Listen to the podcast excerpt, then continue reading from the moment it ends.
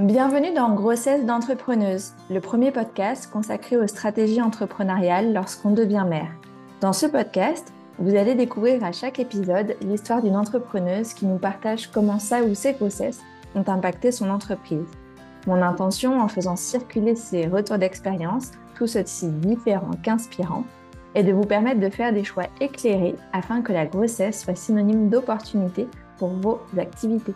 Je suis Solène Pigné, votre autre, moi-même chef d'entreprise depuis 2014 et autrice du Guide de l'entrepreneur durable, publié aux éditions Juno, que j'ai justement écrit pendant ma première grossesse.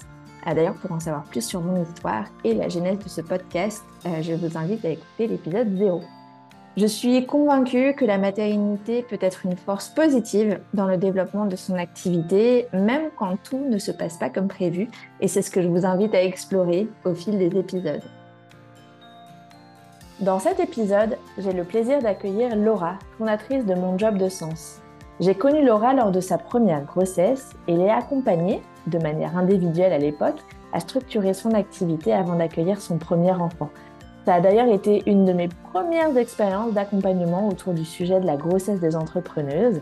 Euh, et cette petite graine a, quelques années plus tard, donné naissance à Grossesse d'entrepreneuse.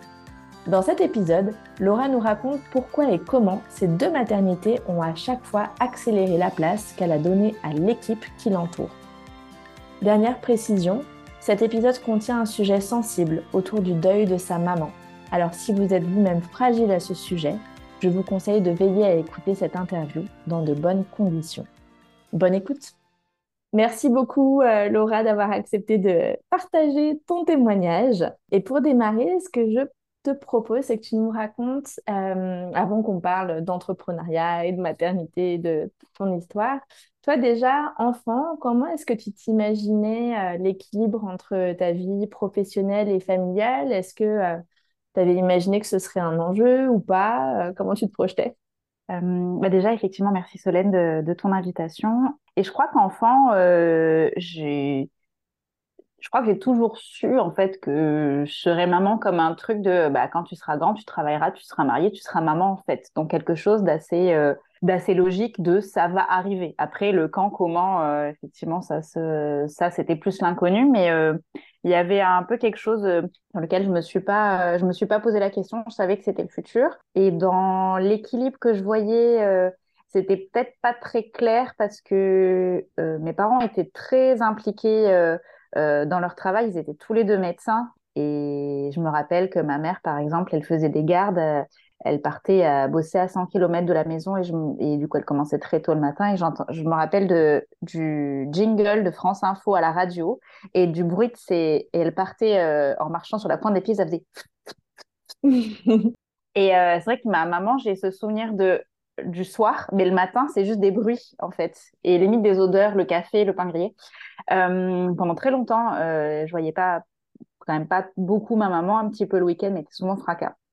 Donc c'est vrai que j'avais conscience que le travail pouvait beaucoup empiéter euh, sur, euh, sur la vie personnelle. Mais j'ai une nounou euh, fantastique, euh, Emma, qui a, qui, que je vois toujours, enfin bref, que, qui, est une femme que j'adore. Et mon père était aussi médecin, mais il travaillait beaucoup de chez nous, en fait. Donc je le voyais, il a un peu plus fait partie de mon, mon, visuel petite c'est vrai que j'ai recalé, je pense, un, un, équilibre avec beaucoup de travail, mais euh, je savais que j'avais envie plus de, de, présence, que je savais que il y avait cette envie de, de présence pour, euh, pour mes enfants. J'ai toujours su que enfant, ce serait au pluriel, un petit pluriel, mais un pluriel, euh, parce que j'ai beaucoup d'écart avec mes sœurs et donc je voulais euh, quand même que que, qu'il y ait un, lien plus proche euh, dans, dans, la fratrie. Mmh. Voilà, dans la fratrie, exactement. Mais voilà, donc cet équilibre, je dirais, mes parents ont toujours voulu le meilleur pour moi, donc j'ai pas envie de dire que j'ai souffert de leur présence, ce serait injuste pour eux et pour ce qu'ils ont souhaité pour nous. Mais j'avais quand même envie de plus de présence dans la journée, enfin le matin, le soir. Mmh. Voilà. Et est-ce que ça a orienté du coup le choix de tes études? Parce qu'il y a beaucoup d'enfants de médecins qui choisissent euh, eux aussi une, une, profession médicale, ce qui n'a pas été euh, ton cas. Est-ce que tu penses que ça a joué? Enfin, Comment tu vois ça? Ouais, alors il y a deux choses. Je, je dis ça, mais j'en sais rien si tu as fait des études médicales. Ouais, ouais, non, mais pas du tout. Mais, euh, mais peut y avoir un lien quand même. Mais mes parents m'ont toujours dit ne fais jamais médecine. Donc j'avais ce truc-là. Et après, j'ai une, euh, une horreur du sang. genre, je tombe dans les pommes euh, depuis que je suis gamine. Euh, j'ai fait mon premier malaise à, à, 10 ans, justement, quand ma mère était en train de nettoyer le cordon ombilical de ma sœur quelques jours après, après l'accouchement. Et euh, c'était un truc, ça ressemble à une zone de guerre. Enfin, faut pas dire ça aujourd'hui parce que il y a des vraies guerres, mais euh, mais pour le coup, son cordon ombilical, c'était un truc euh, horrible, tout plein de sang. Et je m'étais levée le matin, j'ai fait oh, je tombais par terre. Bref, et donc tout ça pour dire que j'ai horreur du sang. Donc, donc non, pas médecine, ne serait-ce que pour ça. Par contre, en dehors du coup des, des études de médecine, mine de rien, j'ai toujours eu un besoin de prendre soin prendre soin euh, de la planète avant tout, mais prendre soin des autres. Enfin, voilà, c'était quelque chose qui était, euh, qui était essentiel pour moi. Donc, euh, il y a ce lien-là tout de même. Et du coup, si tu nous racontes un petit peu comment ça s'est passé, ton, ton, début de carrière, et aussi surtout pourquoi tu t'es lancé dans, dans l'entrepreneuriat et en quoi consiste ton activité? Début de carrière, je ne savais pas en fait ce que je voulais faire exactement, comme plein de gens je savais au lycée, notamment par le modèle de ma mère, euh, qui, euh, elle, était médecin, mais à côté de ça, elle avait vraiment pris conscience des enjeux environnementaux. Donc, pour vous caler, euh, on est au début des années 2000. Donc, au début des années 2000, ma mère qui travaille beaucoup, qui est médecin, mais qui a conscience de cet enjeu climat, question environnementale, parce que Nicolas Hulot, avec Ushuaïa, puis du coup, qui était qui avait écrit des bouquins sur euh, voilà, les, crises écologiques et puis euh, d'autres auteurs comme Hubert Reeves qui vient de décéder d'ailleurs. Enfin bon, euh, en tout cas, il commence à y avoir une prise de conscience. On parle beaucoup de développement durable, mais il se passe pas trop grand chose. Et à ce moment-là, elle qui a des journées super remplies, elle va faire des ateliers environnement dans l'école de ma petite sœur. Donc moi, je suis au lycée, ma petite sœur, elle est au primaire, et ma mère prend quand même du temps pour, en plus de son taf, pour aller bah, faire ces ateliers-là de sensibilisation. et donc ça a commencé à, faire germer quelque chose autour d'une thématique précise. Moi, j'avais un engagement, je faisais euh, des quêtes pour les aveugles, pour la banque alimentaire depuis le collège. J'étais touchée, mais euh, en tout cas, il y a ce truc-là d'un point de vue environnemental qui commence à s'ancrer à ce moment-là, mais pas du tout clair sur quel. Y on parlait pas des métiers euh, environnement, voilà. Enfin, oui, je savais que genre, il y avait la biologie marine, mais j'étais pas du tout ce côté scientifique-là fais des études générales, je fais euh, un bac scientifique, après je fais euh, la fac, langues étrangères appliquées au commerce international. Rien à voir, mais je voulais que ça reste ouvert. Et c'est à ce moment-là que je prends conscience de la crise climatique, mais le truc me percute hyper violemment. Euh, j'étais étudiante, j'étais à 800 km de chez mes parents et je comprends le, je comprends l'enjeu. Et là, je me dis, mais attends, c'est autant de bazar et il y a si peu d'action, il y a un problème en fait. Et c'est devenu toute ma vie. Euh, presque du jour au lendemain. Euh, j'avais la chance, on peut dire, d'être à un moment de ma vie avec une ouverture totale puisque j'étais étudiante, donc rien n'était ancré. Et donc c'était complètement possible de, de, de, rajouter euh, toute cette dimension, voilà, aussi bien dans ma vie pro que perso. Et c'est à partir de ce moment-là que j'ai commencé à bassiner mes potes à la fac tous les jours. et ce qui est drôle, c'est que ce sont des gens que je vois encore, qui sont des amis très proches J'arrivais tous les jours avec euh, les nouveaux trucs que j'avais découverts la veille, que euh, l'ensemble des frigos et des congélateurs de France consomment deux fois plus que tout le réseau TGV, enfin des stats comme ça qui me sont restés en tête, mais que j'avais lu euh, bah, il y a longtemps. Quoi. Et je cherchais toujours comment ça allait pouvoir se concrétiser dans ma vie. Donc, j'avais fait une mission de bénévolat au WWF pour une traduction d'un truc. J'étais en LEA, mais j'avais fait ça qu'une fois, ça m'avait pas trop beauté. Et dans le pro, ben, je cherchais. Donc, en fait, je continuais mes études, mais voilà, fallait que ça reste vaste. Et à l'époque, j'ai un copain qui m'a dit, mais tu sais, euh, si tu fais euh, une école de management, euh, tu peux en fait apprendre des outils que tu appliques à ce que tu veux. Et comme je savais pas ce que je voulais faire, je me suis dit, bon, bah, effectivement, c'est peut-être une piste intéressante parce que ça reste large et j'apprendrai à gérer autant un projet qu'une structure. Bah, ça me semblait, ça me semblait cohérent. Et en fait, l'école, moi, je suis marseillaise à la base. J'étais partie faire mes études en région parisienne à la fac de Créteil. Et puis, j'apprends que du coup, l'école de Marseille est euh, la première qui donne des cours et des conférences appliquées au développement durable. Et je me dis, ben, oh, c'est un signe, il faut que je retourne à Marseille. Donc, euh, j'ai passé les concours, j'étais prise. Euh, et, donc, je suis rentrée à Marseille. En fait, j'ai découvert qu'à part les cours et quelques confs, en fait, l'école, son fonctionnement, il n'était pas du tout en cohérence. Et donc, j'ai voulu pouvoir œuvrer en tant qu'étudiante à ce niveau-là. Et donc, j'ai été J'ai géré un projet pendant deux ans qui s'appelle Campus Durable, qui, dont le but était de, de, bah, de, sur l'impact environnemental de l'école. Et, euh, et, on a mis cinq ans, on a fait installer des panneaux solaires sur les toits de l'école. Euh, et voilà, donc ça c'était le début de ma carrière sur cet engagement-là il y a 20 ans. Et puis euh, une fois une fois diplômée, j'ai été euh, euh, responsable RSE dans une grande dans une boîte de la grande distribution qui s'appelle Alinea pour pas la citer, donc ameublement. Donc à la fois bah c'était génial, c'était la RSE, puis la boîte s'est retrouvée en crise de développement, donc en plus ses, ambitions environnementales se sont trouvées d'autant plus limitées. Et là, j'ai dit bon bah euh, non, euh, c'est pas suffisant pour moi. J'ai quitté cette boîte-là et je suis rentrée chez Zero Waste France, qui à l'époque euh, avait un autre nom encore, mais allait devenir Zero Waste France. Et, et là, j'y ai bossé pendant cinq ans. Et c'était effectivement la dimension associative, militante, engagée, qui était voilà, assez engagée pour moi. Et, et, et, je me suis régalée. Il y avait une équipe fantastique, des super exemples de, de gestion de la maternité aussi euh, euh, dans l'associatif à explorer. Et donc Zero Waste France, expérience dingue pendant cinq ans qui m'a permis de, de, de, grandir, de mieux me comprendre aussi. Euh, et puis à un moment, j'ai réalisé aussi que, mine de rien, je, découvrais que j'étais quand même hypersensible et que à la fois j'avais l'impression d'être submergée par mes émotions, de pas en faire assez dans mon travail quand même, ni dans ma vie pro, ni dans ma vie perso par rapport aux crises écologiques.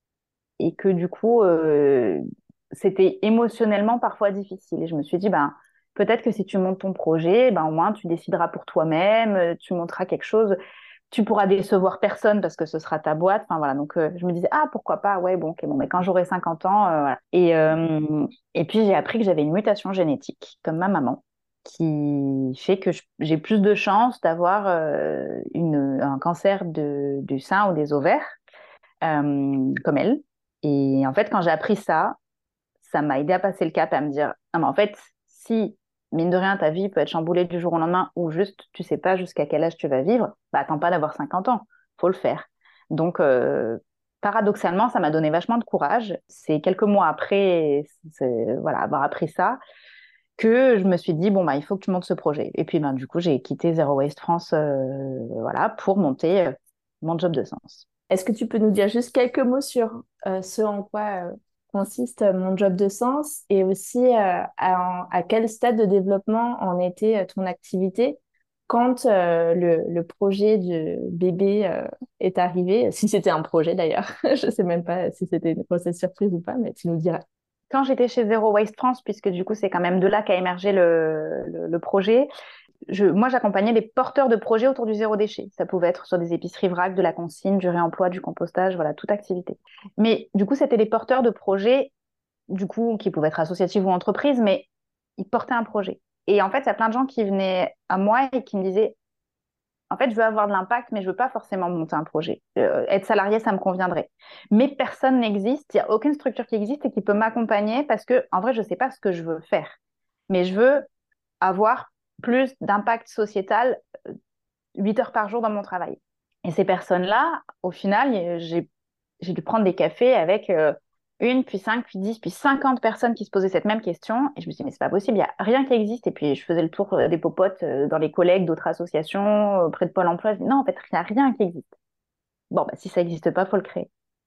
Et j'avais cette idée qui, qui était en train de mûrir dans ma tête. Et puis, un jour, euh, quand, du coup, suite à la mutation et tout, je me dis, il faut vraiment que je le fasse. je décide d'en discuter avec ma directrice, Flore Berlingen, qui est une nana incroyable. Et, quand je lui annonce que du coup j'envisage de quitter l'assaut pour monter ce projet, elle me dit Ah ben justement, je me demandais si ça existait. Ah super. Et on se met à parler du projet et elle me dit pas quoi tu vas quitter l'assaut, machin, tout de suite à fond sur euh, l'enjeu auquel on a envie de répondre. Effectivement, on était vraiment entourés dans cette démarche de comment est-ce qu'on contribue à tout ça. Quoi. Elle a été top à ce moment-là, elle l'est toujours d'ailleurs, mais euh, effectivement, ça a été très soutenant et elle m'a aussi donné une autorisation de créer ce projet. Selon comme, je pense que si elle avait abordé, enfin, si elle avait réagi différemment, peut-être que j'aurais pas osé le faire de la même manière. Là, elle m'a dit, euh, mais vas-y, go, quoi. Et effectivement, deux mois plus tard, c'est bon, j'étais sortie et j'avais lancé le truc. C'est comme ça que le basculement s'est fait du salariat à, l'entrepreneuriat. Et ta question, effectivement, à quel stade de, développement j'en étais. Donc, euh, quand je suis tombée enceinte, ce qui était un projet, puisque on a fait les choses euh, vraiment, vraiment bien dans l'ordre. je ne sais pas si c'était volontaire ou pas, mais l'ordre, entre guillemets, euh, de notre société patriarcale. en avril 2017, euh, je quitte mon boulot, le projet s'amorce euh, véritablement. on s'est marié en septembre de cette année-là, quelques mois après au final. On a fait un voyage de noces quelques mois après. On rentrait de voyage de noces, j'enlève mon stérilet. Six mois, cinq mois après, cinq cycles après, je tombe enceinte. Euh, mais du coup, à ce moment-là, euh, bah, j'étais au printemps de mon activité, au printemps selon Solène. Donc, euh, pour expliquer aux, auditrices ou auditeurs, dans le, livre que j'ai écrit, le guide de l'entrepreneur durable, je parle des différentes saisons de l'entrepreneuriat ou des entreprises en tout cas. Et, et donc, le printemps, ça, voilà, ça correspond à la période où on plante les graines, on, commence à récolter un peu le, fruit du lancement de son activité. On a ses premiers clients, on n'en vit pas encore, mais euh, ça démarre. C'est ça. Exactement. Bah, euh, l'activité euh, commençait à tourner un petit peu. C'était, en vrai, je pense, le pire moment pour, pour, pour arrêter parce que à la rigueur, si ça avait été un peu plus tôt, euh, j'aurais pris ce temps-là peut-être pour continuer à mûrir le truc. Là, c'était OK, super. Ça commence à amorcer un petit peu. Paf. Bon, en même temps, c'était un souhait voilà. Mais j'ai un petit côté à vouloir un peu toujours tout faire en même temps, pour le meilleur et pour le pire. Et, euh, et c'est pas grave, c'est arrivé comme ça et c'était formidable. Effectivement, voilà, c'était un petit peu dense, on va dire. Et du coup, alors, tu étais en, lancement d'activité, tu commençais à avoir tes premiers clients. Comment est-ce que tu as vécu ton premier euh, trimestre de, grossesse, sachant que voilà, tu avais cette activité euh, florissante? Premier trimestre de grossesse, euh, j'étais assez fatiguée, j'avais beaucoup de nausées. Alors, j'ai eu de la chance par rapport à toi qui a vécu effectivement une grossesse avec des nausées plus, plus, plus HS. Donc, euh, c'était pas ça, mais euh, en tout cas, de mon côté, c'était suffisant et euh, suffisamment handicapant dans mon quotidien pour pas réussir forcément à, vivre de manière normale, enfin comme avant, on va dire.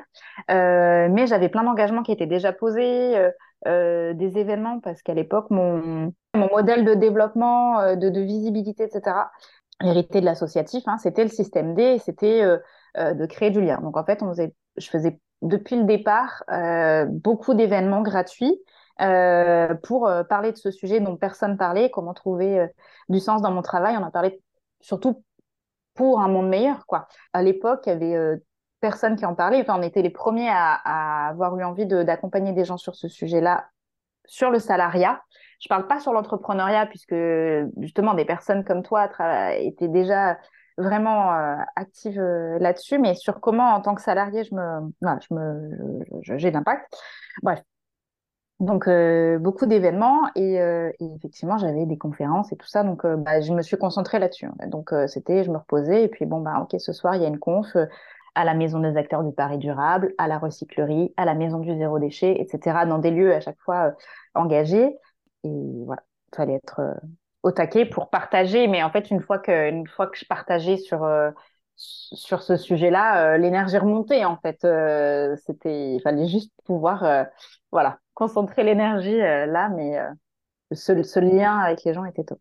Et comment est-ce que tu as annoncé ta grossesse Comment et à quel moment? Parce qu'en plus, tu faisais beaucoup de présentiel. Donc, c'est vrai que parfois, quand on est voilà, dans, dans de, de l'entrepreneuriat euh, en ligne, les personnes ne nous voient pas forcément, ou en tout cas pas en entier. Donc on peut ouais, garder sa grossesse pour soi euh, potentiellement longtemps. Quand c'est en présentiel, c'est peut-être moins, euh, moins évident. Est-ce que du coup, toi, tu as, eu un moment où tu as décidé d'annoncer ta grossesse de manière plus ou moins formelle, soit au, aux, lieux avec lesquels tu avais des partenariats pour, euh, pour faire tes événements, soit aux clients ou euh, aux différentes parties prenantes Est-ce que tu te souviens comment ça s'est passé?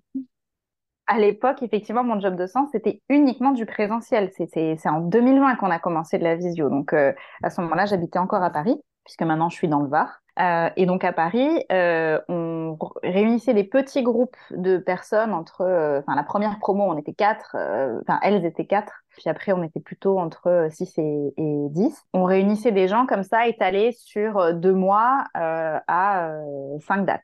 C'était un mix de collectif et après il y avait de l'individuel qui l'a été par téléphone ou en visio. Mais sinon c'était vraiment du collectif. Donc j'avais des petits groupes de personnes et quand je suis tombée enceinte, on en était à la sixième promo, si je me trompe pas. Donc, euh, j'ai commencé toute seule et assez vite, il y a un autre coach que j'avais avec, on m'avait mis en relation, un type génial et un papa génial aussi, qui s'appelle Olivier Perrin, qui nous a, qui m'a rejoint et donc on, faisait les accompagnements d'abord à deux et puis après on alternait les promos, ce qui a été aussi beaucoup plus simple pour couper. Euh, et dans une autre formation que j'ai faite, j'ai rencontré Céline, Céline Julien, qui est aussi toujours une complice euh, dans mon job de sens, qui était l'ancienne DRH d'Emmaüs France. Donc elle aussi, toujours dans cette démarche très engagée euh, de, sa carrière professionnelle. Et après, elle a quitté Emmaüs et c'est là qu'elle elle a notamment rejoint l'équipe de mon job de sens. Elle faisait différentes choses, mais notamment ça. Et donc quand moi, j'ai décidé de couper, j'avais déjà ces complices, en fait. On me demande pas pourquoi. Dans ma stratégie de développement, c'était plus important pour moi qu'on grandisse que de bien payer. Parce que pour moi, il fallait qu'on touche plus de gens. Voilà. Donc, euh, je les ai souvent payés eux avant de me payer moi, en fait. Et d'ailleurs, ça a été un peu ça, toute l'histoire de cette boîte. Parce que pour moi, ça a toujours été plus important qu'on accompagne plus de gens. Donc, quand j'ai coupé, euh, il y avait Céline et Olivier qui étaient déjà avec qui je co-animais, voire parfois qui animaient seuls. Et je commençais à habiter à cheval entre Paris et le sud de la France. Dans le sud de la France, c'était une maison de famille qu'on retapait, donc on n'avait pas de loyer à payer. Ça, c'était très confortable. Et ça nous a sauvés d'ailleurs. Donc du coup, c'est au milieu de ma grossesse que on s'est vraiment stabilisé dans le sud. Mais jusque là, je faisais du présentiel à Paris. Euh, quand j'ai dit à Céline et Olivier, est-ce que vous pouvez prendre la main? Et, euh, tous les deux, ils ont une dizaine d'années plus que moi, ils avaient des enfants ils avaient déjà eu euh, chacun leurs trois enfants et deux enfants respectivement et ils étaient stabilisés, ils n'en auraient pas plus. Enfin, euh, c'était ok pour eux et euh, ils m'ont dit mais génial Laura, trop bonne nouvelle pour toi. Et dans, on va dire dans l'histoire de mon job de sens, la parentalité, puisque ça a été le cas pour d'autres collègues après, la parentalité était prioritaire en fait. Le, le, le, le, bébé est plus important que le travail. Donc ils m'ont dit mais c'est génial, profite à fond. Euh, coupe dans tout ce que tu peux couper et nous on prendra le sur tout ce qu'on peut. Mais il faut que voilà faut que tu vives ton truc fond. Donc c'est dans cette mesure là que euh, donc l'annonce a été géniale ils l'ont reçue comme ça. Moi je l'ai dit au fur et à mesure aux gens que je voyais en vrai qu'on accompagnait. Et j'ai fait une annonce publique on va dire. Je crois que c'était peut-être ouais c'est juste avant que je coupe vraiment euh, et j'avais fait une newsletter. Comment les choses se sont du coup organisées au niveau de ton de ton activité, le fait de passer la main euh, à des personnes euh, plus seniors que toi, euh, alors que l'activité avait à peu près un an, c'est ça? Enfin, c'était, Ça devait être quand même quelque chose de se dire, ouh, je, passe le, bébé au sens figuré. Complètement. et ben c'est là que Solène, tu es entrée en jeu pour la première fois dans mon histoire, puisque je crois que je rentrais dans mon deuxième trimestre quand je t'ai contacté et je t'ai dit euh, j'ai besoin de toi parce que euh, je, je, vais devoir couper et j'ai besoin de préparer cette coupure correctement. Et euh, la conclusion de ton accompagnement, c'était bah, en fait, tu as besoin de renfort, un renfort qui soit plus sur des fonctions support que sur le métier d'accompagnement en tant que tel. Du coup, j'ai recherché euh, quelqu'un pour m'accompagner là-dessus. Et donc, euh, je, j'avais déjà commencé à travailler avec une freelance en com qui s'appelle Sophie, qui est devenue, euh, j'allais dire mon bras droit, mais en fait, non, c'est même pas mon bras droit, c'est, c'est, c'est mon, c'est plus que mon deuxième cerveau. En ce moment, c'est même le premier cerveau de la boîte, je pense. donc, Sophie, on a commencé à travailler ensemble. Elle était freelance sur quelques heures à l'époque, et puis aujourd'hui, elle est salariée de mon job de sens. Et c'est grâce à elle que ça a été la gardienne du phare pendant aussi ma deuxième grossesse d'ailleurs. Mais donc, euh, Sophie, de nouveau, tu as ma reconnaissance éternelle. Mais euh, voilà, donc Sophie, à l'époque, euh, je l'avais contactée parce qu'elle était donc freelance exclusivement en communication et elle m'avait aidé à refondre le site internet parce que j'avais fait un premier truc un peu, pas dire vite fait, mais un, voilà, un premier site internet qui faisait le boulot au lancement de l'activité. Mais là, j'avais besoin de quelque chose qui qui soit plus clair, etc. Donc, je l'avais sollicité. Et puis, quand avec toi, la conclusion, c'était, mais en fait, il faut véritablement qu'il y ait quelqu'un qui puisse garder de la présence de mon job de sens. Et en ligne, parce que c'était comme ça qu'on se faisait repérer, et avec quelques événements présentiels aussi. Et donc, j'ai demandé à Sophie, est-ce que tu serais partante pour euh, ben, faire des posts sur les réseaux sociaux et la newsletter, etc., pendant, pendant que je coupe Et euh, donc, elle a relevé cette mission brillamment et vaillamment. C'est comme ça, d'ailleurs, que moi, j'ai pu me délester de tout ce qui était réseaux sociaux. Et, euh, et donc, c'était top. Et ça a été, quand tu m'as aidé à mettre le doigt sur, en fait, là, le truc qui me soulagerait vraiment, c'est ça. Et du coup, qu'est-ce que tu avais décidé de mettre en place euh, pour ton congé maternité à l'époque, euh, c'est-à-dire à la fois bah, la durée de ton, de ton arrêt, mais aussi euh, comment tu l'as financé? Alors, effectivement, je savais quand même, je savais depuis que j'étais petite, comme je vous l'ai dit, que je voulais être, que j'allais être maman. Donc la question du congé maternité, je, ça trottait quand même dans un coin de ma tête. Et justement, euh, quand j'ai hum, développé l'activité, je, d'abord, j'ai quitté un poste salarié. J'ai donc été techniquement au chômage. Sur ce chômage, j'ai d'abord créé une micro-entreprise pour pouvoir euh, facturer, puisque j'avais quand même euh, une petite activité dès le départ. On m'a aussi demandé de faire des missions autres que mon job de sens, mais tout bref, il fallait que je puisse facturer. Tout bref, j'ai monté la SASU.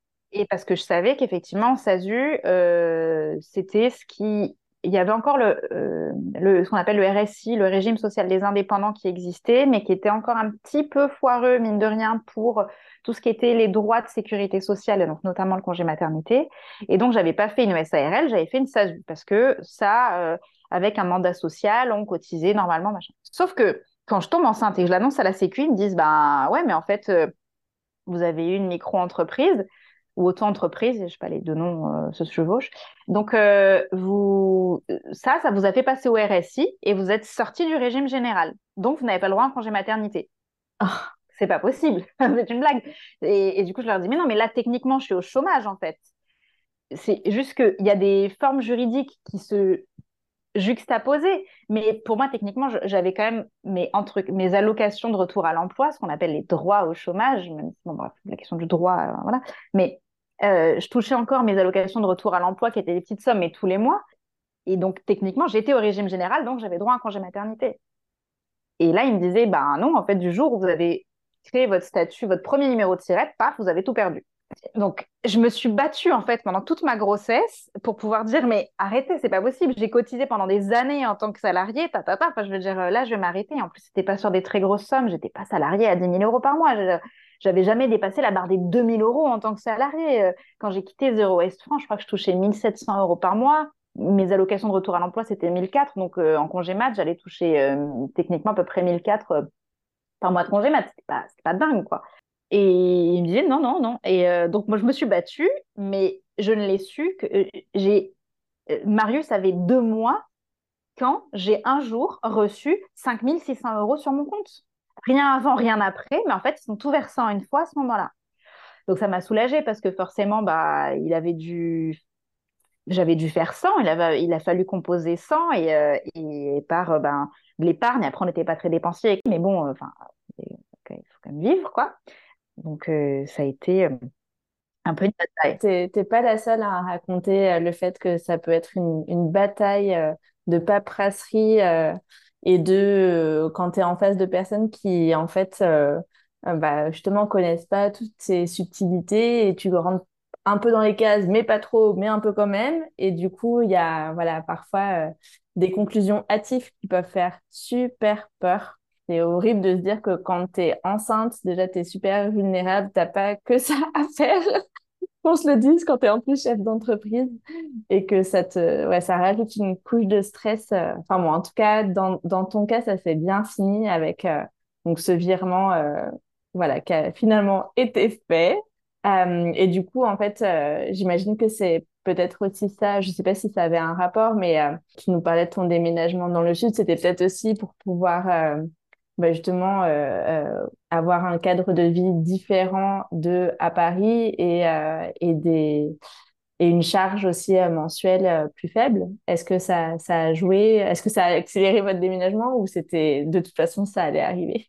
Qui a accéléré notre déménagement parce qu'effectivement, on commençait, on était à cheval sur les deux parce que mon mari est parisien et donc c'était important pour lui de vraiment garder un lien avec Paris. Et en même temps, on avait quand même envie d'avoir quelque chose, euh, enfin, un petit peu plus de verre, etc. Et de, voilà. Et puis, ma mère était malade en fait à cette époque-là et donc euh, ça nous permettait de nous rapprocher d'elle, mine de rien, et moi de pouvoir un peu plus, euh, voilà, profiter de d'elle, de la voir, etc.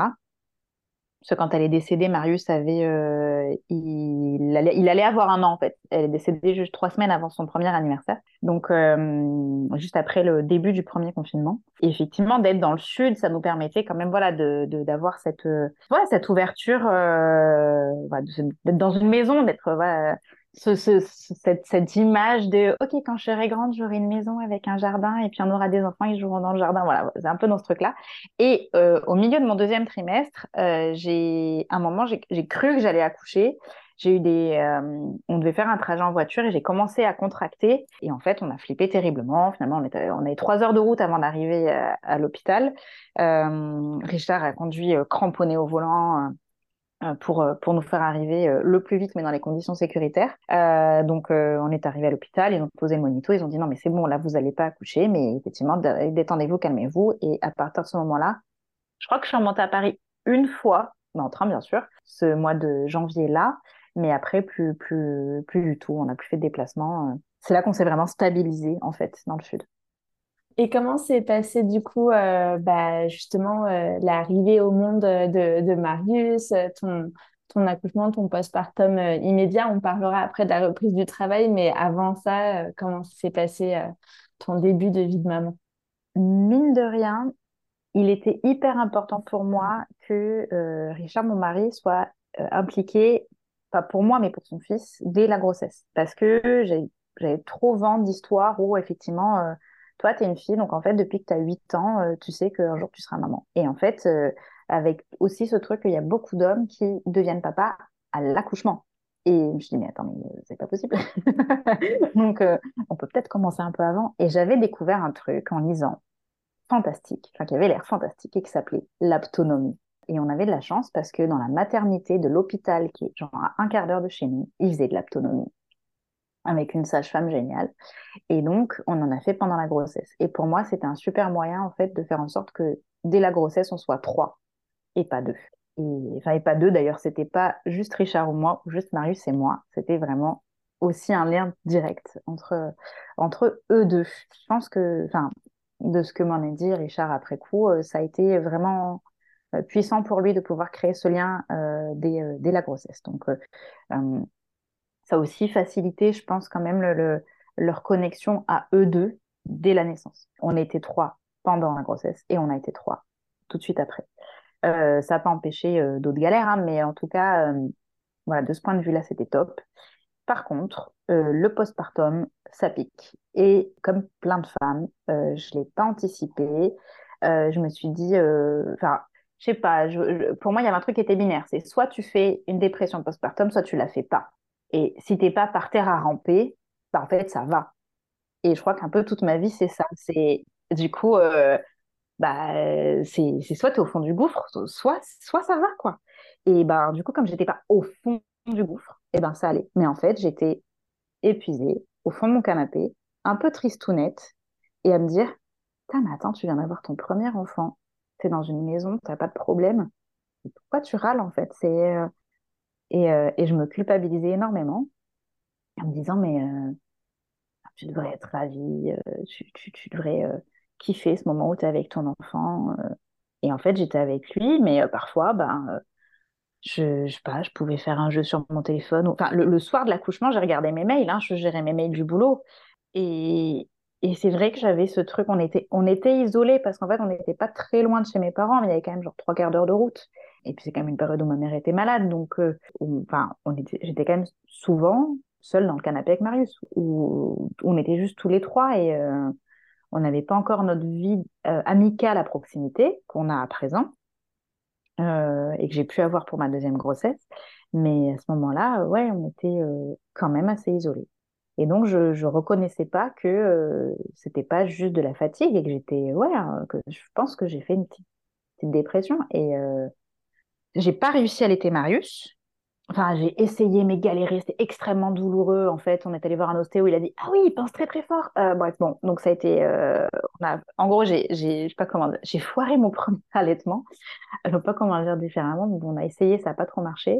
Exclusif cinq semaines, mais effroyable souffrance. Puis tire-les tout le temps, la nuit, 3 heures du mat, trop chiant. Et au bout de deux mois, euh, j'ai arrêté complètement. Et en fait, l'allaitement, on, oublie, mais il y a, ça apporte deux choses absolument géniales ces deux hormones magiques que sont euh, l'ocytocine et la prolactine. Et cette prolactine qui fait que on se réveille plus facilement, on se rendort plus facilement et on récupère avec des micro-sommeils. Et ça, c'est juste fantastique. Et l'ocytocine, qui est l'hormone du bonheur, et qui euh, fait que, ben, en fait, malgré, euh, malgré la fatigue, etc., on ne déprime pas, en fait, ça va, on a une énergie positive, douce, machin. Et ça, pour Lou, je l'ai eu. Et un an sans vraiment dormir, euh, et ben en fait, avec ces, j'ai quand même pu bosser, j'étais quand même bien en fait. Et euh, là, je suis en train de la sevrer, là, je suis en train de souffrir par contre. Mais euh, à l'époque du coup de ma première grossesse, après mon premier accouchement, assez vite, je n'avais plus ces hormones. Et au bout de cinq mois, j'ai cru que je faisais une dépression. Et c'était le manque de sommeil. Et en fait, ça s'est bien calé parce que c'est à peu près à ce moment-là qu'il a commencé à faire ses nuits et où pour le coup, euh, du coup, c'est passé parce que euh, bah, quand on récupère du sommeil, euh, on n'est plus. Enfin, en tout cas, moi, à ce moment-là, je, je, me suis dit, ah, mais en fait, non, j'étais pas en dépression, j'étais juste fatiguée. Donc j'étais quand même fatiguée, mais il faut noter que on avait une organisation avec Richard dès la naissance où en fait on faisait tout tous les deux. En tout cas, vraiment au départ il y avait peut-être ce côté inconnu, mais la nuit, quand Marius se réveillait, eh ben, on se levait tous les deux, on allait le changer tous les deux. Et par immense solidarité, en fait, et euh, moi, j'avoue, je trouvais ça tellement effrayant, lui passer sa toute petite main dans cette manche de pyjama qui était trop étroite. Je comptais ses doigts chaque fois pour être sûre que les cinq avaient bien passé le bout de la manche, et j'avais l'impression de, risquer de tout mal faire. Donc, c'est vrai, quand on était deux, on se regardait, c'est bon, on a bien fait, puis on a bien fait. Et on a été hyper solidaires, sauf que du coup, on récupérait pas, donc on était très fatigués. Et euh, c'est quand même ça qui faisait que, voilà, les, les, premiers mois, on était tous les deux, euh, voilà, hyper solidaires. La nuit, du coup, quand moi je tirais mon lait à 3 heures du mat, c'était parce que Richard lui donnait le biberon que j'avais tiré euh, 3 heures avant, en fait. Donc, euh, c'était, mais voilà, on était tous les deux complètement fracassés, quoi. bah, merci beaucoup euh, de, de partager en, détail euh, comment ça s'est passé pour toi, parce que c'est le genre de récit qui peut aider d'autres à savoir à quoi s'attendre, même si évidemment toutes les grossesses sont différentes, tous les bébés sont différents, tout... on peut jamais vraiment savoir comment ça va se passer. Mais euh, d'avoir ce genre de, voilà, de retour d'expérience, ça aide à calibrer ses attentes, on va dire. Et comment s'est passée euh, la reprise du travail alors dans ce contexte de, de grosse fatigue, euh, voire mini-dépression? Alors, à la reprise, après ma première grossesse, euh, ça a quand même été dur. Tu t'es arrêté combien de, de temps du coup Tu ne nous as pas dit, je crois? En fait, j'ai à la fois l'impression de m'être quasiment pas arrêtée, mais d'avoir eu du mal à reprendre. Je sais pas si c'est clair, mais en vrai, c'est comme ça que ça l'exprime le plus parce que comme j'ai jamais su si j'allais pouvoir avoir un congé maternité, bah j'ai pas vraiment arrêté avant l'accouchement. J'ai ralenti, mais j'ai pas vraiment arrêté. Le soir de l'accouchement, je lisais mes mails. Courant avril, donc il est né le 7 avril, j'ai continué à bosser. J'ai coupé en mai. Je crois que j'ai vraiment coupé en mai. J'ai repris petit à un petit peu en juin. Après, juillet, août, c'est dans mon secteur d'activité qui est l'accompagnement, la formation. C'est assez mort.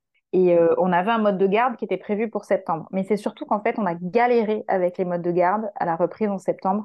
On avait trouvé Nounou génial, elle a eu un problème de santé, elle a dû arrêter du jour au lendemain. Donc en fait, on a eu genre 10 jours de garde. Après, on a dû retrouver quelqu'un et on a vraiment galéré. Et en fait, on a eu une place en crèche fin d'année qui a pris le temps de l'adaptation, etc., véritablement en janvier. Donc en fait, Marius a pu être véritablement gardé genre en plein euh, des journées entières, des semaines entières à partir de janvier, donc il avait neuf mois. On a galéré à travailler pendant, pendant cette période-là. Mais en fait, on voulait bosser. C'est juste que bah, c'était super dur. Donc, euh, on essayait de se partager un petit peu, mais bon. Et ton mari, il était en, en télétravail euh, aussi à cette époque ou En fait, on est tous les deux à notre compte. Ok.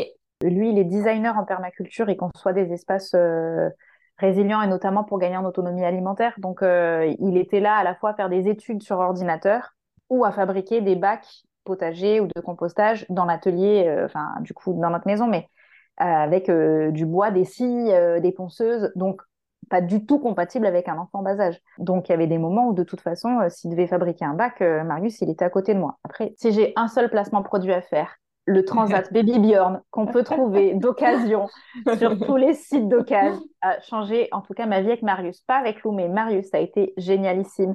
Le truc qui date des années 80.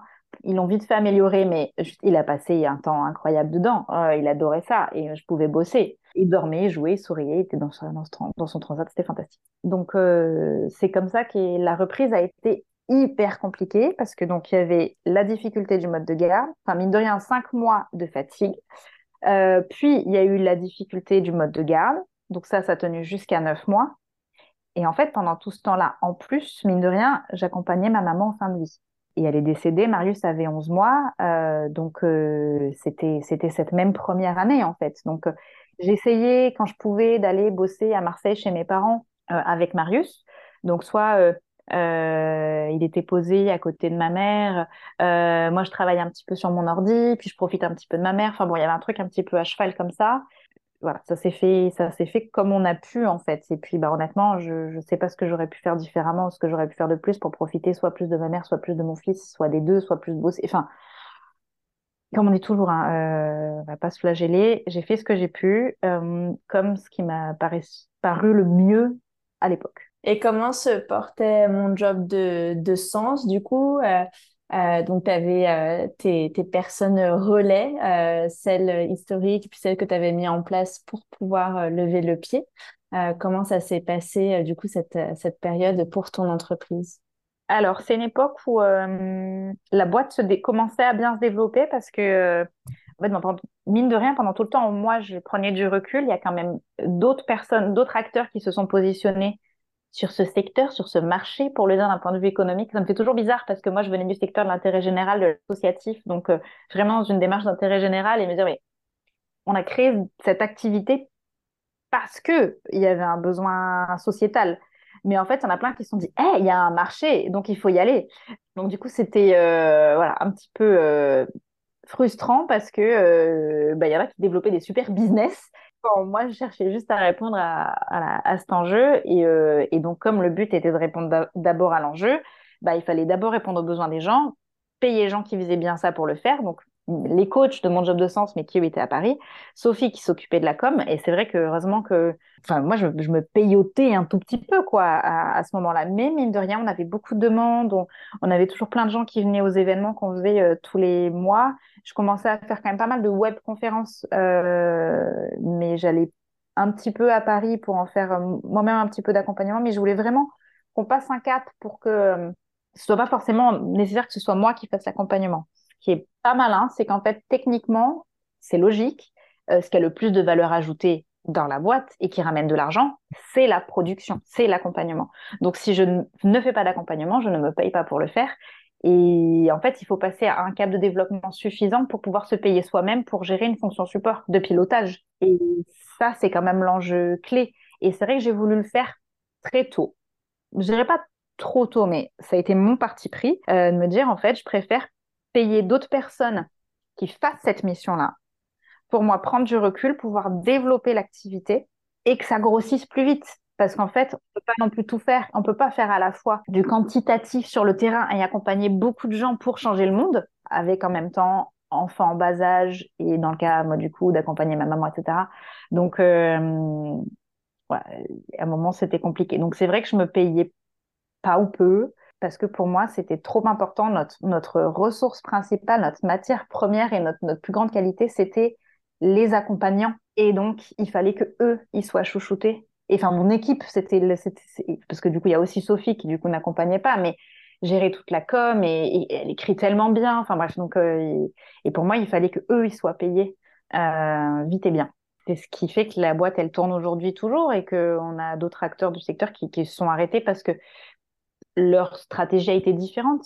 Non, mais c'est super aussi que tu puisses partager ta vision euh, de, de l'entrepreneuriat euh, d'intérêt général. Voilà, si on fait un, un parallèle entre euh, voilà, différents mots que tu as utilisés. et je trouve ça hyper inspirant parce que je pense qu'il y a beaucoup de femmes qui se retrouvent justement à vouloir avoir des, une activité qui fait du sens et qui vont privilégier euh, voilà le l'impact que ce que ça va avoir euh, au salaire qu'elles peuvent se verser. Et c'est pas toujours facile à faire ou à décider parce qu'on peut vite se sentir en échec par rapport justement euh, bah, au modèle mainstream euh, du capitalisme patriarcal.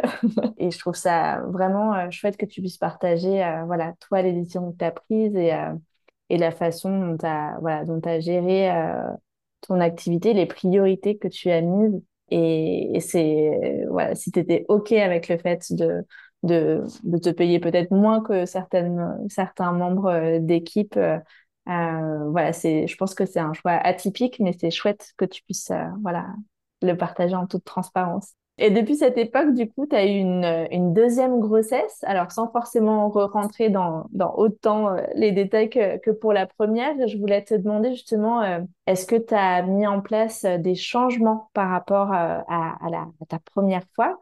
Déjà, pendant la grossesse, est-ce qu'il y, a, y a des choses qui ont changé dans la façon dont tu as géré ton activité pendant, du coup, la grossesse de, de Lou oui, tout à fait. Euh, il y a beaucoup de choses qui ont changé. Déjà, mine de rien, euh, je savais que je voulais plus profiter.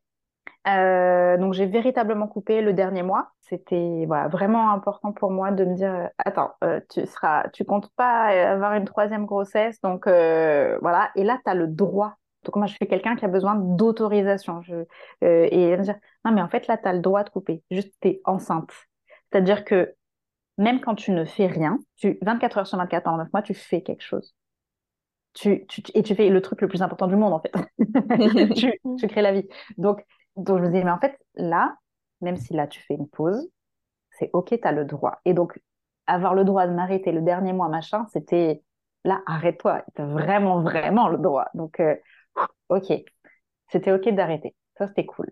En plus, euh, j'étais, je me suis salariée officiellement, enfin salariée, non, il n'y a pas de lien de subordination. Je ne suis pas salariée, je suis en SASU, j'ai un mandat social, mais j'ai des bulletins de salaire. Euh, en tout cas, une rémunération régulière, euh, enfin mensuelle. Et donc, ça, j'ai pu le faire à partir du mois de janvier 2022 voilà, pour me, vraiment me salarier. Et donc, euh, je cotisais officiellement à la sécurité sociale, au régime général, pour avoir droit à un congé maternité. Je me suis même augmentée, c'était, du coup, j'ai bien vérifié avec mon cabinet, cabinet comptable, j'ai dit, est-ce que je pourrais m'augmenter un petit peu, mais après rebaisser et en fait, du coup, euh, je me suis augmentée. Je, j'étais, euh, je me suis mise au SMIC quand j'ai commencé à me salarier, puisqu'en fait, au SMIC, c'est là qu'on a quand même des cotisations sociales les plus basses. Et en fait, après, c'est, presque exponentiel. Donc, je suis restée au SMIC. Les trois mois avant, du coup, euh, la coupure de mon congé mat, je suis passée à 2000 euros. Bon, par contre, il fallait être capable de les payer, hein, parce qu'il fallait les payer pour de vrai en cotisation sociale, URSAF, etc. Mais après, en octobre, donc juste avant, enfin, pour le congé mat, j'ai pu suspendre ça. Euh, la sécurité sociale a pris le relais pendant quatre mois. Et après, quand j'ai repris, je me suis remise au SMIC pendant quelques mois euh, pour euh, voilà le temps de, reprendre la trésorerie. Et là, je crois que j'ai osé, je sais plus quand. Bah là, en fait, quand le mode de garde de loup est devenu extrêmement cher, j'ai dit non, mais en fait, faut que je repasse à 2000 euros. Donc, il faut. Et du coup, je me suis, ça me met un peu la pression, mais ça me motive aussi en, termes d'objectifs de me dire, bah en fait, il faut que tu te payes tant. Bah ok, bah, il va falloir il va falloir ramener, enfin, avoir plus d'activité. C'est motivant, hein, euh, parce que les modes de garde pour les bébés, ça coûte très, très cher. Donc, la grosse différence, c'était ça, c'est que je savais que j'allais avoir véritablement un congé maternité et donc une véritable coupure. Et le fait de prendre une véritable coupure, toi qui as vécu les deux, du coup, une première euh, avec un ralentissement, mais pas tout à fait euh, coupé, et là, une vraie coupure de quatre mois, comment tu as vécu les choses? Comment ça s'est passé? Et qu'est-ce que du coup tu en retires euh, comme, euh, comme enseignement peut-être euh, pour celles qui nous écoutent? Clairement, quand on peut couper, c'est bien de couper. surtout en fait quand on est enceinte et que c'est pas bien, c'est indispensable. C'est juste depuis la nuit des temps, une femme enceinte, dès que ça se voit vraiment, elle arrête, elle ne fait plus rien. on s'occupe d'elle, c'est puisque elle, elle s'occupe d'eux pendant tout ce temps-là. Donc c'est juste que nous, on lâche rien en fait. Euh, on est là à, fond, euh, comme d'hab, enfin pour beaucoup. Donc euh, ouais, lâcher, c'est fantastique et il faut le faire. C'est là pour le coup, je, vous injoncte de, prendre soin de vous, mais parce qu'en fait, si vous prenez pas soin de vous, il y a personne qui le fera à votre place. Hein. donc il faut oser dire, dire stop quand on peut. Mais en vrai, il faut créer cet espace-là. Il faut le créer. C'est trop important. C'est important pour vous, c'est important pour votre bébé.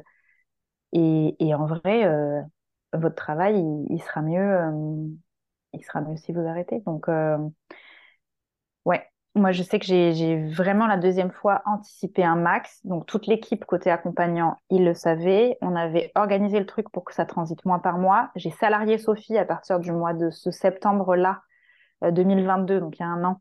Euh, moi, mon congé mat, c'était euh, mi-octobre pour un terme en novembre. Et en fait, elle devenait officiellement la gardienne du phare. Ça faisait depuis qu'on bossait ensemble, elle a, bossé progressivement quelques heures par semaine, puis des jours par mois et puis à être sur un vrai gros, gros investissement. Elle était en freelance, enfin, elle était prestataire, mais elle travaillait beaucoup, beaucoup pour moi jusqu'à ce que véritablement je la salarie. Mais, mais là, au moins, elle était euh, salariée de la boîte et, voilà. Et on avait aussi une apprentie à ce moment-là avec, avec qui elle pouvait se partager quand même des missions à qui elle pouvait déléguer. Et en fait, le but était que l'organisation de l'entreprise ne soit plus en toile d'araignée, que je ne sois plus le centre de la toile. Et ça a été top parce que du coup, comme on l'a mis en place pour le congé mat, eh ben, c'est resté ensuite. Il y a des gens qui adorent être au milieu. Hein. Moi, pour le coup, ça me saoule euh, parce que on peut techniquement pas tout faire, on peut techniquement pas tout faire bien. Et donc, en fait, quand moi, les gens ils me disent Attends, mais alors, euh, quand on finit un accompagnement, je dois ranger dans lequel dossier ce papier et il doit le signer ou pas? Euh, alors attends, on a fait un process en fait, donc c'est écrit dedans. Euh, je ne sais plus moi. euh, je sais pas. Ben soit tu relis le process, soit tu demandes à quelqu'un d'autre. Mais je voulais plus que les choses transitent par moi. Il y a quelque chose, selon moi, qui est de personne n'est indispensable, mais je ne veux pas être indispensable. Je pense que ça vient aussi mine de rien de ma mutation génétique, qui fait que toujours pareil. Euh, je ne sais pas pendant combien de temps je peux rester en bonne santé et vivante. Enfin, c'est un peu stressant à dire, je touche du bois, mais et je souhaite qu'il n'arrive rien le plus tard possible. Mais en fait, je ne sais pas. En fait, ce projet que j'aime aussi, j'ai envie qu'il perdure sans moi. Enfin, et donc, euh, je ne dois pas être indispensable. Donc, c'est aussi pour ça que je voulais assez vite aussi lâcher les accompagnements et que d'autres le fassent parce que le projet, il faut qu'il puisse tourner avec ou sans Laura. Chelou de parler de soi la troisième personne, mais euh, clairement, voilà, moi, je n'ai pas, pas pour vocation à rester euh, centrale, clairement. Donc, et en fait, je me suis aussi rendu compte que ça valait par rapport à mes enfants. Donc ça, c'est un autre truc qui me trotte dans la tête. Moi, je me suis rendu compte que je ne veux pas que mes enfants soient dépendants de moi, parce que je ne sais pas si, slash, quand je peux rester longtemps avec eux. Euh, je le souhaite, bien sûr. Mais euh, je pense que ça joue aussi dans ma euh, parentalité maternelle. Bon, parenthèse. En tout cas, pour la boîte, voilà, le but est que la boîte puisse tourner sans moi. Et donc, euh, j'ai fait en sorte, avant la naissance de Lou, de déléguer un maximum professionnellement pour que le truc puisse rouler sans moi. En plus, j'ai vraiment une équipe de perles et ils m'ont tous dit, mais coupe, régale-toi, profite, nanana, repose-toi, on s'occupe de tout, on gère. Donc, ça, c'était formidable. Euh, ils ont pris le relais.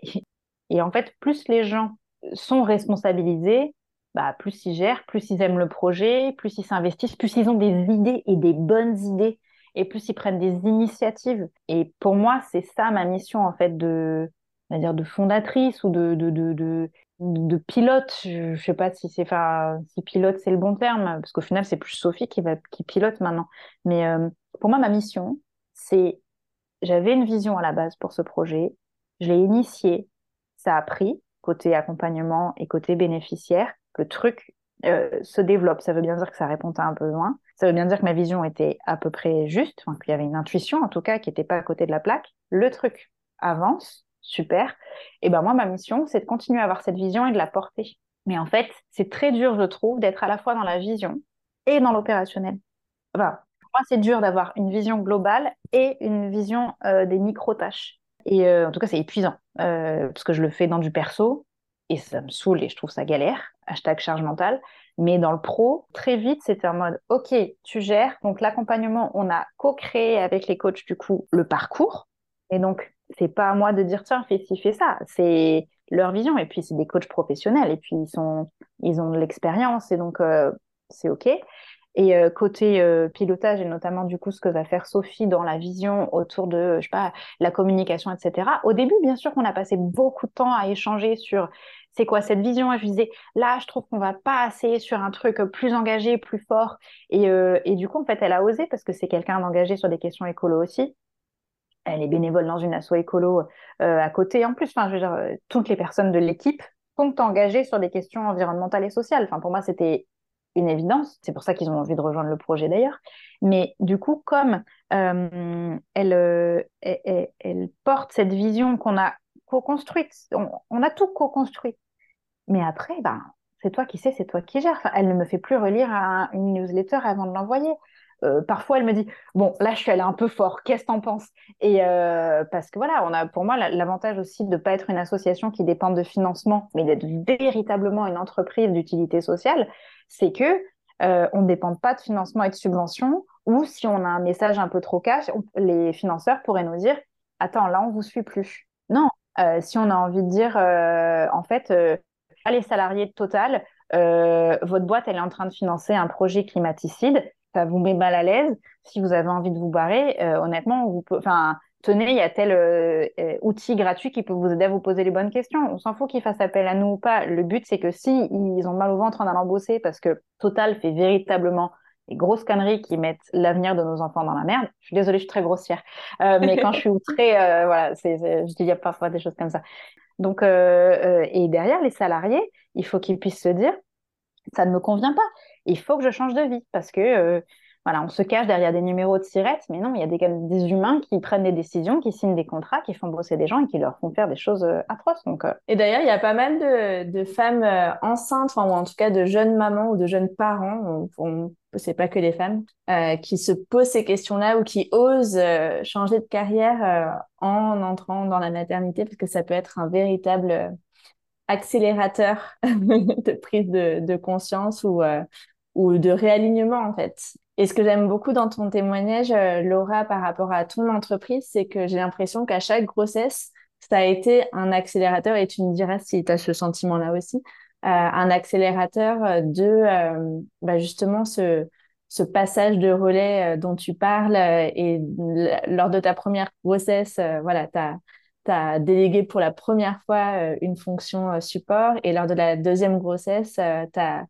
fais en sorte euh, de pouvoir totalement te soustraire euh, de, l'entreprise. Et à chaque fois, ce sont des choses qui sont euh, du coup restées, même si là, voilà, tu as quand même repris un, un, peu plus à certaines activités pour, pour, je, pour mon job de sens. Mais en tout cas, ça doit être chouette de se dire que, bah ouais, effectivement, la boîte peut tourner sans moi. Et ça, en tant que chef d'entreprise, c'est un, c'est un bel accomplissement. Et est-ce que tu dirais que tes grossesses t'ont permis d'accélérer? Tu, serais sûrement arrivé là parce que c'est ta vision dès le départ et voilà, tu nous parlais de ta mutation génétique qui fait que de toute façon, tu es câblé pour, pour penser à ça. Mais est-ce que tu penses que tes grossesses ont accéléré le mouvement? Oui, clairement. Euh, tu as raison de, de, le formuler comme ça. Je ne sais pas si je l'avais vraiment réalisé à ce point-là, mais euh, oui, parce que euh, à un moment, ça, le, le truc te tombe quand même sur un coin de la gueule et, il faut le gérer. Et c'est now. Enfin, généralement, quand tu apprends que tu es enceinte, euh, ça fait quelques semaines que tu es enceinte. Tu l'apprends assez tôt et là, tu sais que dans neuf mois, OK, ta vie va être fondamentalement transformée. Et donc, forcément, ta vie ta vie perso, mais ta vie pro. Donc, c'est un compte à rebours, en fait. Euh, et tu sais que il va falloir faire de la place pour pas un petit lit de bébé dans ta chambre, mais juste un bus qui se garde dans ton salon, en fait. Donc, euh, il va falloir faire beaucoup de place, beaucoup d'aménagement. Et, euh, et pour créer cet espace et cette nouvelle organisation, alors, euh, la première fois, c'est vrai que tu ne te rends pas forcément compte de la taille du bus. Mais pour le coup, la deuxième fois, tu te rends compte et que là, bah, maintenant, effectivement, je... tu as deux heures, il faut que tes deux heures, elles soient efficaces, en fait. Donc, il faut que tu aies fait en sorte de euh, de savoir où t'en es, de savoir où est ta place, de savoir euh, ce qui est important. Euh, et c'est vrai qu'en termes d'organisation, j'ai l'impression d'être une machine, quoi. Je, pense que j'en fais pas encore assez sur certains trucs, mais ouais, c'est. En fait, ça m'a aidé par rapport à la relation à l'argent, un gros problème, hein, mais quand même progressé. Et ce jour où je me suis dit, non, mais en fait, c'est facile. Là, ce mois-ci, il faut qu'on lâche tant. Donc, cet argent, il faut bien qu'il vienne de quelque part. c'est ta boîte. En fait, tu peux le faire. Donc, vas-y. Et puis, ben, tu vas te bouger pour euh, que le chiffre d'affaires puisse rentrer ensuite pour assurer. Mais c'est une sacrée motivation, en fait, quand, quand t'as pas le choix parce que tu vois le premier jour, euh, ça c'est un détail, mais alors, toi t'es pas en France donc tu n'as pas forcément la CAF, mais quand vous êtes en projet euh, euh, bébé, ce qui est chiant, c'est que sur la CAF, tu peux faire une simulation. Mais ils te disent bien dix fois, attention, c'est qu'une simulation, c'est pas en vrai. Tu ne sais que à la fin du premier mois de garde. Donc, généralement, c'est six mois plus tard. Parce que toi, tu es enceinte, tu fais tes simules, tu rentres tes revenus, machin. Mais en fait, avec les vrais chiffres, le machin, le truc, la CAF, il te sort un truc qui n'a rien à voir, en positif ou en négatif. Hein, mais souvent, c'est très différent. Donc, tu peux pas te projeter. Et là, nous, au mois de septembre, quand du coup, on est allé sur un nouveau mode de garde pour Lou, euh, puisque c'était, elle avait déjà neuf mois à ce moment-là, euh, donc deuxième bébé, et je fais, ah, en fait, en termes de trésorerie, là, il faut lâcher 2000 euros. Ah, D'accord. Ça ne nous coûtera que 750 à la fin de la fin. Mais euh, déduction, machin, crédit d'impôt, tout le tralala, mais c'est 2000 euros. Ok. Et bon, et ben, effectivement, je peux pas rester au SMIC en fait. c'est pas possible. Euh, donc ouais, c'est sûr que là, euh, il y a des, des, trucs très concrets qui te, mettent un, un, en fait. Le truc arrive et puis tu fais bon bah, faut que ça rentre. Voilà. Donc ça aide et en guise de mot de la fin, est-ce que tu aurais euh, un conseil ou quelque chose à partager aux, entrepreneuses qui nous écoutent et qui ne euh, sont pas encore mamans euh, et qui justement peut-être ont peur que la grossesse ralentisse leur, leur business ou leurs ambitions professionnelles Voilà, qu'est-ce que tu aimerais leur dire? J'aimerais leur dire que tout est juste et qu'en fait, ce qu'elles ressentent, elles ont droit elles ont le droit d'avoir envie de tout arrêter pour, pendant deux ans, prendre un congé parental. Elles ont le droit d'avoir envie de continuer à bosser. Et en fait, on est toutes différentes et c'est très, très, très bien comme ça. Et le risque, c'est que cette punaise de société patriarcale avec ses schémas familiaux, on a grandi avec souvent un message qui nous dit un peu l'inverse de ce qu'on a envie de faire. Et moi, je sentais que j'avais besoin de couper, j'aurais dû couper. J'aurais dû couper, j'aurais dû déléguer plus, j'aurais dû déléguer plus en perso, j'aurais dû demander de l'aide. Euh, quand j'ai vu ton retour posté sur Instagram sur ta deuxième grossesse et ton, ta deuxième coupure, je fais mais, oh, mais elle a trop raison, ça aurait été trop génial. Et encore, j'ai un peu plus coupé pour la deuxième. Mais vraiment, ce projet grossesse d'entrepreneur est génial parce que il faut l'entendre de nouveau, ça c'est une injonction, l'injonction de écoutez-vous, il n'y a que vous qui savez ce qui est bon pour vous, bossez si vous voulez bosser et arrêtez si vous avez envie d'arrêter, mais euh, en vrai, au fond de votre ventre, vous le savez. Euh, donc, euh, juste écoutez cette voix et qu'elle vous dise, voilà. Mais en tout cas, que vous vouliez continuer ou vous arrêter, dans les deux cas, faites-vous aider et trouvez les moyens, soit en rémunérant quelqu'un, soit en osant mobiliser euh, nous, ce qu'on a osé faire par contre pour Marius, parce que comme on n'était pas trop aidés, on a osé demander aux voisins, à des euh, potes de potes. En fait, dès que quelqu'un nous disait Ah, mais si vous avez besoin, je peux vous le prendre une soirée, deux heures, une journée. Et en fait, toutes les personnes qui nous ont dit ça, on a dit Ah, bah carrément, ouais, ouais, ouais. Et euh, notre fils a été gardé par 30 personnes différentes. Sur des petits temps, ça pas été, ça nous a pas changé la vie, mais ça a dépanné quand même des moments où on avait besoin. Euh, de faire des choses. Ce que oublié de dire, c'est qu'on était, on est, on était en travaux, on l'est toujours d'ailleurs, dans notre maison euh, qu'on éco-rénove.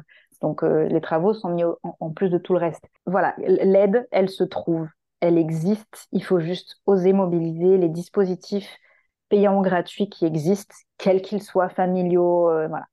Et, je trouve que c'est très juste parce qu'on n'est pas toujours à l'aise dans le fait de recevoir là encore, euh, injonction patriarcale. Nous, les femmes, on aime bien donner, on aime bien prendre soin des autres, il n'y a pas de problème en général. Mais quand il s'agit de recevoir, de se faire aider ou de se faire euh, chouchouter ou de, voilà, de déléguer, euh, ça coince un peu plus. Et c'est vrai que quand on devient maman, bah, c'est l'occasion de challenger tout ça, que ce soit euh, dans la vie perso comme dans la vie pro. Et tu en as un super exemple. Donc, merci encore d'avoir partagé ton, ton histoire avec nous, Laura. Merci. Merci à toi, Solène.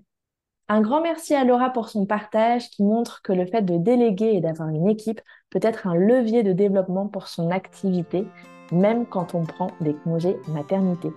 Le fait de s'entourer fait partie des stratégies qu'on peut mettre en place pour préserver la génération de chiffre d'affaires pendant son congé maternité. Mais il en existe encore d'autres.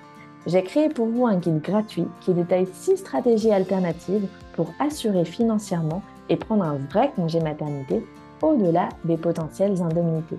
Le lien pour le télécharger se trouve dans la description de l'épisode. Dans le prochain épisode, Vanessa nous partagera comment elle a décidé de prendre 11 mois de congé maternité. Rendez-vous mercredi prochain et d'ici là, n'hésitez pas à vous abonner à ce podcast pour ne pas louper les prochains épisodes. Grossesse d'entrepreneuse est produit par Creators for Good à l'initiative de Solène Pinet. Montage Amélie Dodriver. Charte graphique Christelle Bourgeois. Graphiste Dorothée Cadio. Musique Attila Jan Absa Karia. À mercredi prochain!